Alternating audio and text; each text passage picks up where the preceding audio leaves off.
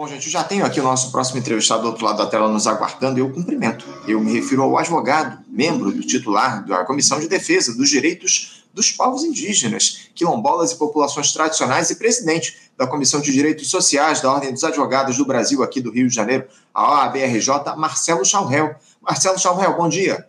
Bom dia, Anderson. Bom dia a todos os ouvintes do Faixa Livre. Mais uma vez, um prazer estar aqui com vocês. E é, quero dizer que muito feliz de ter visto aqui a intervenção do meu companheiro é, indigenista, o Luiz Ventura, né? Temos marchado aí juntos é, ao longo de muitos anos em defesa dos direitos dos povos originários do Brasil e da América, das Américas, né, de maneira geral. Né?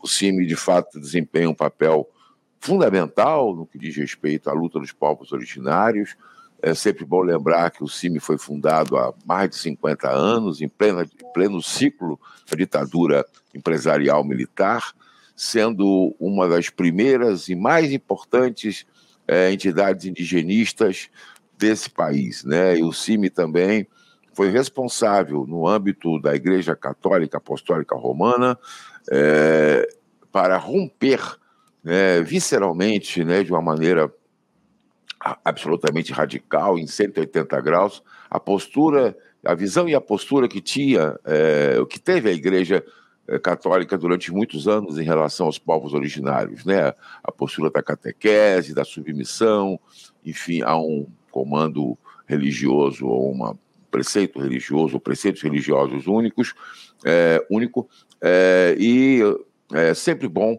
é, ver é, companheiros como Luiz e outros mais do CIMI, é, é, é, aguerridamente nessa frente que é a frente de defesa dos povos, dos direitos dos povos originários, né?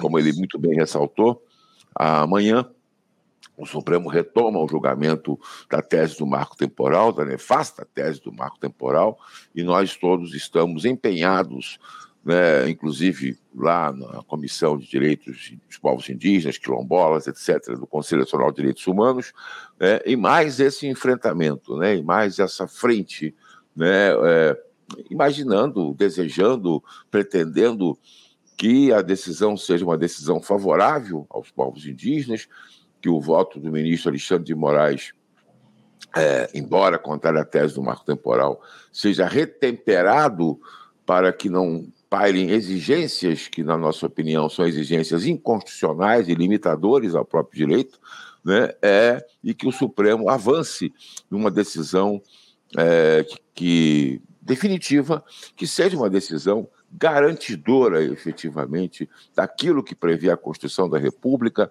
daquilo que prevê tratados e convenções internacionais em relação aos povos originários. Né? É. Então, é esse o nosso desejo, e fica aqui a minha especial saudação aos companheiros e às companheiras do CIMI, com quem temos dividido inúmeras trincheiras nas últimas décadas.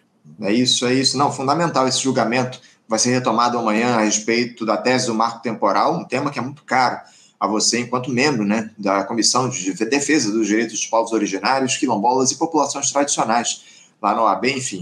E eu quero, acima de tudo, agradecer, o Marcelo, a tua, a tua participação aqui para conversar conosco no programa de hoje, para a gente tratar de outras questões também relativas à justiça aqui no nosso país, porque eu tenho dito aqui no programa, o, Marcelo, que a cada dia que passa, o Jair Bolsonaro ele dá um passo a mais em direção à prisão, diante do avanço das investigações que o colocam supostamente como líder de uma organização criminosa. Nesse caso das joias, então, a Polícia Federal parece já ter provas aí que incriminam o ex-capitão. As informações estão sendo extraídas dos celulares do advogado do Bolsonaro, lá o Frederico Assef, e também do coronel Mauro Cid, seu ex-ajudante de ordens, detalham essas negociações, os pagamentos e também as destinações do dinheiro obtido com a venda ilegal dessas peças que foram furtadas. Essa é a palavra lá do acervo da presidência da República. Até mesmo um acordo de cooperação que será enviado aos Estados Unidos vai ser revisado de acordo com esses novos dados que estão surgindo a partir da análise dos celulares do ACEF e também do Mauro Cid. Ou seja, Marcelo, o Jair Bolsonaro está, pelo, pelo que a gente diz aí, pela bola 7. O andamento dessas investigações, tanto nas joias como no 8 de janeiro, ele tem se dado, ô Marcelo, na tua avaliação, da maneira mais adequada, sem atropelos, pelo que você observa de fora. É, como é que, qual é a sua análise a respeito do trabalho da Polícia Federal até aqui em relação a esses casos? É, meu caro Anderson, eu vou começar aqui a intervenção fazendo um pequeno apontamento de discordância de você, a dizer que ele não está dando passos. Ele já deu esses passos. Na verdade, os passos que deu estão sendo desvelados agora, estão sendo descobertos nessa investigação múltipla, né? porque não é só a Polícia Federal que está investigando, também o Tribunal de Contas da União, também a Controladoria Geral da União, e, e como você citou, esse acordo de cooperação que está sendo é, pensado, construído junto com o governo dos Estados Unidos da América do Norte, poderá trazer ainda mais elementos né, informativos a respeito da investigação ou das investigações em curso, porque, a bem dizer, é mais de uma investigação, né? não só em relação ao verdadeiro assalto ao patrimônio nacional, ao patrimônio público, que representa esse, essa apropriação de joias que, enfim, que pertence ao, ao Estado brasileiro e não à pessoa X, Y dado, como também a participação desse cidadão nesses atos de 8 de janeiro. Que, aliás, né, eu já disse isso aqui, repito, não se limitam aos atos de 8 de janeiro. Na verdade, é um conjunto de atos pretéritos né, que desembocaram no 8 de janeiro, porque é bem, como, como, como temos visto, né, inclusive, é, por informações, nesses, nesse, uma dessas investigações abertas no STF, aquela das fake news, etc., etc., né, uma série de atos, atos e ações foram praticados por essa quadrilha, acho que esse é o nome adequado, né?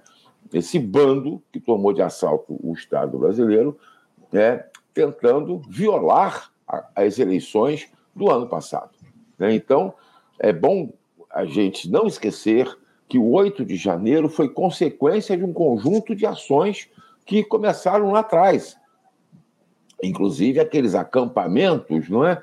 é quem é que financiou aquilo, quem é que é, é, é, organizou aquilo, né? que começaram logo após o primeiro turno das eleições, porém, mesmo antes do primeiro turno, há um conjunto de situações ainda sob investigação, né? como sabemos, por exemplo, nesse inquérito das fake news, como se chama é, genericamente, que podem também trazer é, informações muito importantes a respeito da conduta dessas pessoas. Não só do senhor Jair Messias Bolsonaro, mas de todo um grupo né, que se acercava deste que provavelmente, tudo indica, né, é, funcionou como líder dessa quadrilha, desse bando.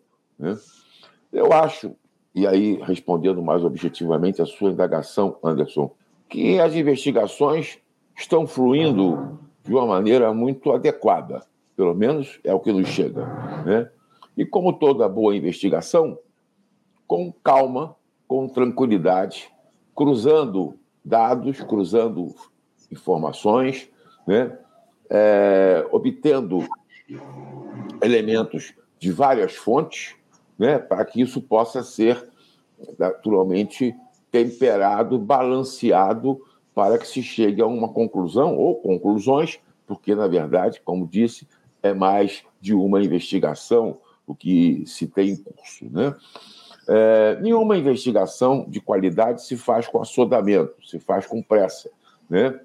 Portanto, é preciso que tenhamos um pouco de paciência e, por outro lado, nenhuma dessas investigações pode prescindir do direito à defesa, né, do direito é, é, ao devido processo legal, né, que todo cidadão ou cidadã, por mais excrescente que seja, tem direito por força dos mandamentos legais em vigor no nosso país. Né? E nós queremos, nós desejamos, todos nós, pessoas de bem e do bem, que as investigações de fato, transcorram desse modo, né? com tranquilidade, serenidade, objetividade, transparência e garantia, as garantias constitucionais do devido processo legal, da ampla defesa àqueles e aquelas né, que estão envolvidos no processo investigatório, nos procedimentos investigatórios. Que, naturalmente, como sabemos, é uma fase, a fase administrativa da apuração das ocorrências. Se essas é, é, apurações chegarem à conclusão, me parece que cada vez mais próximas estão disto, né, de que houve o cometimento de crime ou de crimes, né, será apresentada a conclusão às autoridades competentes, no caso a Procuradoria-Geral da República, para que essa avalie em relação àqueles que têm foro privilegiado, né, prerrogativa de foro, melhor dizendo, para que seja apresentada a denúncia ou as denúncias né, contra essas pessoas. Aí sim teremos um processo criminal né, instaurado, né, que tramitará junto ao Supremo Tribunal Federal ou a outras cortes ou a outros é, juízos, de acordo com as competências firmadas na nossa legislação e que obedecem também a essa estrutura é, é, legal no, que concerne a, a, a, prerrogativa de foro e assim por diante. Né? Enfim, eu acho que nós estamos no início das investigações. Né? Uhum. Eu acho que ainda haverá muita água a passar por baixo dessa ponte, ou dessas pontes. Né? Enfim, e parece que algumas dessas águas serão bem tormentosas, pelo uhum. menos é o que se indica. É isso, não, é o que parece, está colocado aí a partir dessas análises que têm sido feitas aí pela Polícia Federal. Eu, eu tenho visto, ainda dialogando com essa tua primeira resposta, o Marcelo, eu tenho visto aí alguns juristas que se identificam como sendo de esquerda, destacando que uma prisão preventiva do Bolsonaro neste momento seria extrapolar a legalidade, devido ao processo legal, que não haveria a necessidade de prender o ex-capitão, enfim. Uh, você concorda com essa tese de que ainda não há motivos para se prender o Bolsonaro a partir das informações que chegam pelas investigações, tanto no caso das joias como dessa tentativa de intentona lá no 8 de janeiro, o, Marcelo? Ou você acha que já está configurado aí o, o, espaço aí para que seja decretada a prisão preventiva do ex-capitão? Anderson, eu concordo com essa posição. Eu acho que não há, não existem elementos é, legais que justifiquem a prisão preventiva. A prisão preventiva, embora usada de maneira muito abusiva no Brasil é, por autoridades judiciais, extremamente abusiva, sobretudo em relação ao nosso povo pobre, oprimido, explorado e assim por diante, deve ser utilizada com, é, digamos, parcimônia. Né? Não, é pra, não é uma panaceia e não soluciona o problema. Né? A prisão preventiva se justifica, por exemplo, quando a, a pessoa, né, ou as pessoas, podem produzir eh, determinadas situações que interfiram nas investigações. Por exemplo, né, eu acho que o senhor Jair Messias Bolsonaro e uma parte da turba, vamos chamar assim, que o acompanhava, ou ainda acompanha, hoje estão afastados de qualquer possibilidade de interferência no curso investigatório. Então, não havendo essa possibilidade, a não ser que isso seja demonstrado, por exemplo, no curso das próprias investigações, não me parece que há ainda né, necessidade ou é, é, é, fundamentos legais para se decretar a prisão preventiva. Né? Eu, como eu disse, acredito, pelo menos pelas informações que nos chegam, né, porque obviamente sabemos que o acesso a, aos inquéritos, às investigações, é restrito apenas àqueles que são diretamente interessados, mas pelas, pelas informações que nos chegam, como você, inclusive, mencionou na abertura dessa nossa conversa, né, estão transcorrendo de maneira muito é, tranquila, de maneira muito objetiva, né, sem interferências outras que possam turbar o processo de investigação, o processo de apuração. Se efetivamente surgirem elementos concretos de turbação da investigação, chama, genericamente falando, turbação ou, turba, ou, ou interferências essas provocadas por esses cidadãos, por essas pessoas, aí sim poderá haver a necessidade de um decreto preventivo de prisão. Porém, no momento, na minha opinião, não vejo necessidade de que isto ocorra. E, por um lado, é bom que não ocorra, porque, como eu disse, não podemos fazer da prisão preventiva uma panaceia. Né?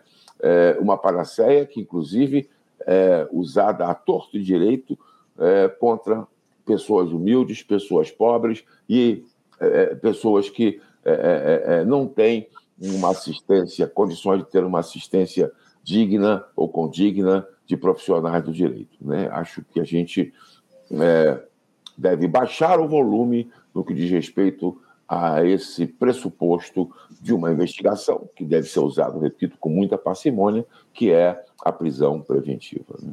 É isso. Marcelo, eh, na última semana, eu li a informação que foi dada pela jornalista Vera Magalhães, à Rádio CBN, de que o Supremo Tribunal Federal ele deve rever o atual entendimento sobre perda de foro privilegiado e, assim, manter ações contra o Jair Bolsonaro na corte.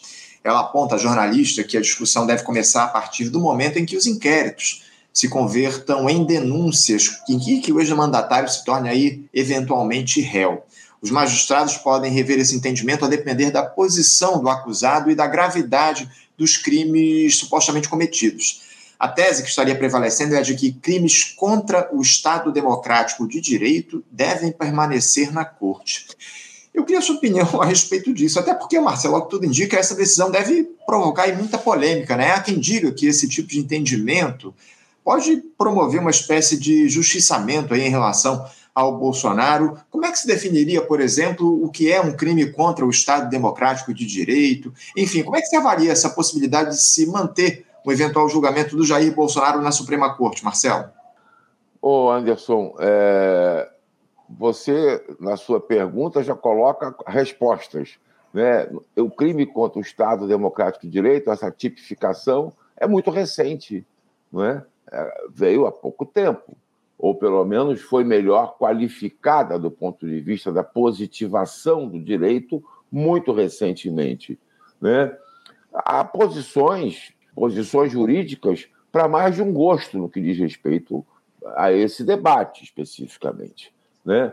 É, não sei exatamente é, o que vai prevalecer. Acho que é muito. A jornalista Vera Magalhães é uma jornalista muito conceituada, tem fontes muito consistentes e geralmente produz, nos traz informações muito abalizadas. Né? É, louvável. É, agora, eu acho que é muito é, precipitado formarmos algum juízo ou pré-juízo nesse momento. Né? É possível? É, indiscutivelmente. Poderá haver uma outra saída? Sim, poderá haver uma outra saída. Né? Eu não acredito que a expressão justiçamento seja uma expressão adequada para uma eventual interpretação que coloque sob o crivo da Corte Suprema, né, é esse tipo de julgamento, né, esse tipo de processamento, digamos. Né? Não acredito, a princípio. Eu acho que deverá haver muita temperança por parte da Corte no que diz respeito a uma qualificação é, ou a uma interpretação, melhor dizendo, é, dessa natureza. Né? É, a gente tem que tomar um certo cuidado com as palavras. Nós estamos numa, numa seara é, noviça no que diz respeito a algumas interpretações jurídicas concernentes a determinados tipos que foram inseridos no nosso ordenamento jurídico de maneira, de modo muito recente. Então, é, você sabe disso, como jornalista experiente que é, tendo conduzido aí inúmeras pautas concernentes a esse assunto, que o judiciário hoje decide uma situação de uma forma, daqui a cinco anos decide de outra. O exemplo da Lava Jato sempre nos vem a lume quando eh, falamos isso, não é? Aquilo que foi considerado como prova né, é, é, há três, quatro, cinco anos atrás, vem sendo agora derrubado a granel pelo STF, por exemplo, né, é, é, é a dizer da invalidade de determinado conjunto probatório ou de provas que foram colhidas de maneira inadequada e devida ao arrepio da lei. Pois bem, então, essa, é, e em matéria criminal, em matéria penal, né, a gente tem sempre que pensar em que é, é, a gente é, deve primar sempre pelo maior garantismo possível. Né? É, a, a liberdade é um valor fundamental, né? direito à liberdade. É, seja do, do senhor Jair Bolsonaro, seja do senhor é, Joaquim das Coves, lá da esquina. Né? Então, a gente não pode se deixar contaminar por um clima de justiçamento ou de beligerância no trato do processo penal, no trato do processo criminal.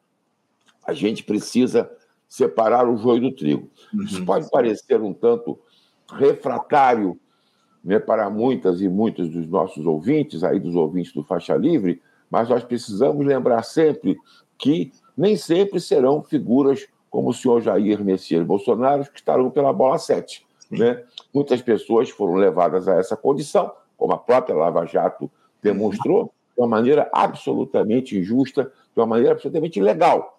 E isso que se passou com a Lava Jato também se passa em inúmeros processos. Quantos jovens nós não temos encarcerados, Brasil afora, milhares, né, por uma interpretação absolutamente torta do nosso sistema de justiça no que diz respeito à questão da lei de drogas. Quantos são esses milhares né, que não tiveram direito a uma defesa qualificada, negros, pardos, né? quantos adolescentes né, estão no sistema socioeducativo por força de interpretação da mesma natureza. Né? Então, uhum. é preciso um certo cuidado é, na interpretação desses, desses quesitos legais, né, para que a gente não se arrependa amanhã ou depois é, com relação a determinadas posições que acabem se voltando contra aquelas e aqueles que mais necessitam de proteção do Estado brasileiro. É isso, é isso, muito bem colocado. O, Marcelo, eu não posso deixar de tratar com você aqui na edição de hoje sobre esse tema, essa questão envolvendo o Cristiano Zanin, né? Ele que acabou de assumir como ministro do Supremo Tribunal Federal após a indicação do presidente Lula e já se vê envolto aí a polêmicas pelos seus primeiros votos na corte. Eu vou listar aqui para os nossos espectadores as cinco primeiras manifestações do Cristiano Zanin como magistrado do, STF. Ele votou contra a equiparação de transfobia à injúria racial, contra o repúdio à agressão policial sobre o povo Guarani Kaiowá, descumprindo preceito fundamental, contra a descriminalização do porte de maconha em poucas gramas para uso pessoal, contra a amenização de pena de quem roubou bens insignificantes no valor de 100 reais por necessidade e votou pela inserção das guardas municipais originalmente criadas para orientação da cidadania e proteção de patrimônio na segurança pública, abrindo caminho aí para o uso de armas de fogo e ação de repressão das guardas municipais. Enfim, esses posicionamentos, o, o Marcelo, em especial o relacionado à descriminaliza descriminalização das drogas, provocou muitas críticas aí de diversos setores da esquerda que se perguntam o que é que levou ao Lula a indicar uma figura de atuação tão conservadora aí para o Supremo Tribunal Federal. Você teria essa resposta, Marcelo? De alguma forma, surpreende essa postura do Cristiano Zanin até aqui lá no Supremo? Eu, nem você, nem nossos ouvintes, somos párocos, padres. Não sei se o Lula, que se diz católico, se confessa. Né? Talvez no confessionário ele tenha dito, ou revelado, né, os motivos pelos quais indicou o seu Cristiano Zanin para o STF. Aliás, me parece que o senhor Luiz Inácio Lula da Silva tem um histórico de indicações, digamos, controvertidas o STF. Essa não é a única. Então, me parece que não devemos estar tão surpresos com esta surpresa, até porque não é uma surpresa na exatidão do termo. Né? O próprio Luiz Inácio, presidente, revelou aí, segundo informações que circulam pela imprensa, o seu arrependimento ou a sua mágoa com relação à indicação de determinadas pessoas que hoje compõem a Corte Suprema. Não fui eu que disse isso, nem foi você. Foi ele, segundo circulou aí, é, ou circula pelos meios de informação. Né? Eu acho que é. Eu não tenho essa informação, Anderson, porque eu não tenho a capacidade de compreender a cabeça do presidente Luiz Inácio Lula da Silva, né? O que se passa lá por dentro. Acho que pouca gente tem essa capacidade é, ou essa possibilidade. Agora, eu vou te dizer o seguinte: o Zanin, no que diz respeito a alguns desses votos que proferiu, que você mencionou, ele segue uma lógica de uma certa maioria do Supremo, de uma certa posição do Supremo que é expressiva. Não são outros. É, não é apenas ele que pensa desta forma lá. Tanto que as decisões, a não ser no caso que ele votou isolado né, e tal, há votos preocupantes. Não apenas dele. E aí eu acho que nós temos que um pouco de desfulanizar esse debate. Uhum. É, essa questão desse voto em relação às guardas metropolitanas, às guardas civis, é extremamente preocupante. E é um voto que contou com uma expressão importante do STF, porque isso segue a lógica da militarização do Estado, segue a, loja, a lógica do controle social e político sobre a sociedade, uhum. sobretudo sobre os movimentos populares, como você citou, armamento, repressão, etc. E tal. A estrutura do nosso sistema de segurança, pensado a partir de uma interferência do Estado militar, né, como está lá na Constituição, ela ganhou mais um acréscimo com essa com esse capítulo das guardas metropolitanas. Né? Isso é muito negativo, muito ruim. No momento em que você deve discutir o que são e o que representam os militares para um país como o nosso, a partir, inclusive, dos episódios que aconteceram recentemente nesse país, né? leia-se, não apenas o 8 de janeiro, mas tudo aquilo que precedeu né, uma tentativa de golpe de Estado com apoio né, de parcela importante do, do, eh, das Forças Armadas, apoio de cúpulas das polícias militares em vários estados, né, é preocupante que o Supremo tenha é, se manifestado da forma como se manifestou, né, é, constitucionalizando, digamos assim, um poder de maior repressão do Estado brasileiro através de um instrumento municipal, que são as guardas metropolitanas. Eu acho que nós temos que entender esse processo de uma maneira mais ampla. E aí, é, Anderson, faço aqui uma provocação a você. Né? Provocação ao programa Faixa Livre. Nós precisamos trazer ao debate público o que é que significa qual é a importância, o para que, que se tem, ou não se tem, ou se deve ter, ou, deve, ou não se deve ter as forças, umas forças armadas no Brasil com o papel que tem. Hum? É fundamental que a gente traga, traga esse debate. O Zanin e o próprio Lula estão contaminados ou absolutamente subjugados a essa lógica autoritária de intervenção do Estado brasileiro. Acho que isso é o que a gente pode interpretar do pensamento do Lula. Né?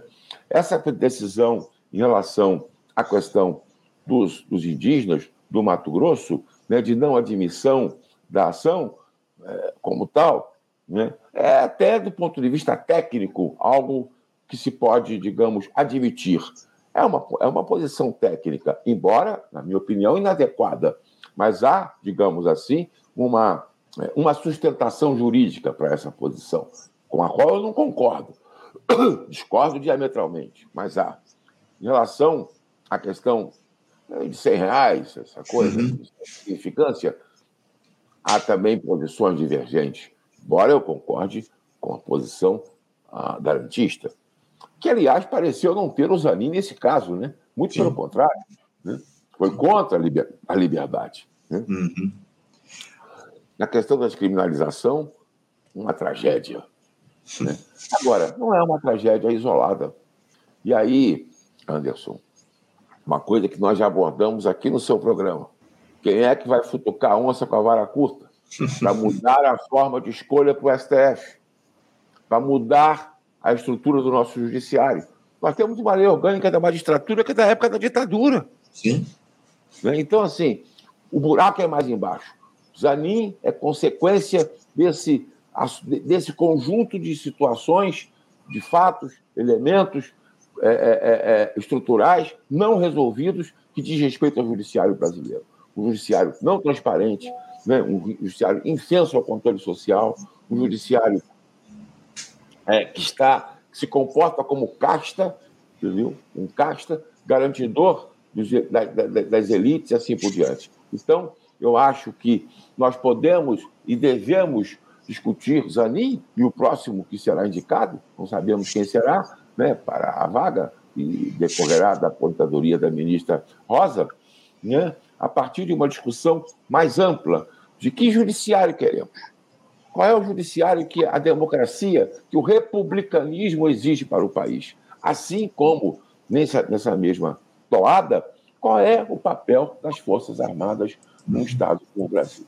Né? É isso. É, a, a, gente, a gente traz aqui essa, esse debate, essa discussão aqui quase que diariamente no Faixa Livre a respeito do papel das Forças Armadas em relação à, à democracia aqui no nosso país. Você citou essa questão, o, o, o Marcelo, a respeito, enfim, dos dilemas estão colocados em relação ao judiciário, a gente sabe que o buraco é muito mais embaixo e pouca gente tem coragem de tocar nesse vespeiro aqui no, no país. A grande verdade essa, né? Muitas questões. Para a gente encerrar aqui o nosso papo, Marcelo, que eu já ultrapassei muito aqui o tempo da nossa entrevista, você acha que, que o Lula escolheu o Zanin aí para essa vaga lá no Supremo Tribunal Federal, sem saber os posicionamentos que ele teria em relação a essas pautas de costumes, digamos assim, que a indicação dele à Suprema Corte se deu apenas como prêmio aí pela defesa que ele fez do petista no caso da Lava Jato? Como é que você vê essa, essa questão? O Lula disse para todo, para quem quisesse ouvir, que nomearia, indicaria alguém que ele confiasse pessoalmente. Essa confiança pessoal me parece que responde àquilo que você pergunta, pouco importando o que ele, ou essa pessoa, é, pensava ou pensa sobre A, B ou C. Né? Interessava ao Lula alguém em que ele pudesse confiar, né? no que diz respeito a, a, a, a aquilo que ele, que ele mesmo disse é, é, de mágoa, de ressentimento com relação a outras pessoas que ele imaginava confiar e teve a confiança, digamos, digamos violada, quebrada. Ele citou nomes, eu não vou citar aqui. Né? Estão aí na, aí na imprensa. Acho que foi isso que preponderou. O Lula não fez, na minha opinião, nenhum juízo de valor sobre se se tratava de uma pessoa um pensamento X, Y, W em relação a tal ou qual assunto. Né? Isso passou batido. Ele deixou claro, para quem quisesse ouvir, que indicaria alguém que ele pudesse confiar. O Zanin, não podemos esquecer, é casado com a filha, um compadre do Lula. Enfim, pessoa com que, de quem é, o Lula priva é, relações pessoais há décadas, né? o Teixeira. Né? Enfim, então, Acho que isso responde à sua pergunta. Né? Tá certo. nada disso se passou pela cabeça do presidente da República, infelizmente. É, é isso.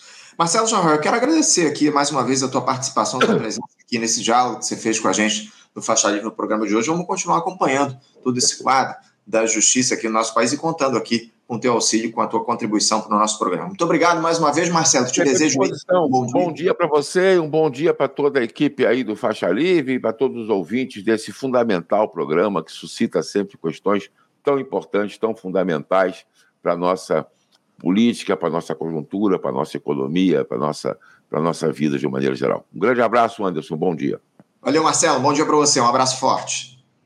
Conversamos aqui com Marcelo Chaurel. Marcelo Chaurel, que é advogado, membro titular da Comissão de Defesa dos Direitos dos Povos Indígenas, Quilombolas e Populações Tradicionais e presidente da Comissão de Direitos Sociais da Ordem dos Advogados do Brasil aqui do Rio de Janeiro, a OAB-RJ.